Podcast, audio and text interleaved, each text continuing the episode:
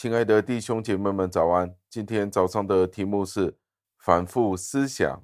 经文出自于路加福音二章的第十九节。经文是这样说的：玛利亚却把这一切的事存在心里，反复思想。感谢上帝的话语。玛利亚之所以被称为有福的女子，是因为三个原因。在她里面有三种的能力。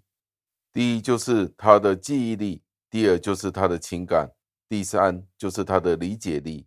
他将所发生的事记在他的心里面，并且继续地反复思想。今天我们有可能都没有将上帝所赐给予我们的恩惠去反复思想，我们可能都觉得是平常的，每天都是如此的，有衣有食，有工作，有呼吸，有各样的事物，这是应该的。就是如此的，但是我们有没有真的用心去感受上帝所赐给予我们各种的恩惠呢？在这里，让我们用心去感受上帝所给予我们的各样的好处，就好像在以马无斯的路上的那两位门徒，他们都请主耶稣基督留下，他们说：“时候晚了，请你同我们住下吧。”主耶稣基督便进去同他们住下了。我们都应该要像这两位门徒一样，用他们的心情去对待上帝，对待主耶稣基督，不是当主耶稣基督只是一位过客，而是盼望将主耶稣基督留下，留在他们的舍下，可以与他同住，更加的思想他所说的话。今天有可能我们对上帝的恩典都不理不睬。都把它当为平常，我们不应该如此。我们应该反复的思想，反复思想的另外一个意思就是衡量的意思。衡量就是用秤去称一称。那我们要怎么样去称主耶稣基督的恩典呢？称他的恩惠呢？以赛亚书四十章的第十二节说：“用平秤山岭。”用平秤山岭是怎么样的一件事呢？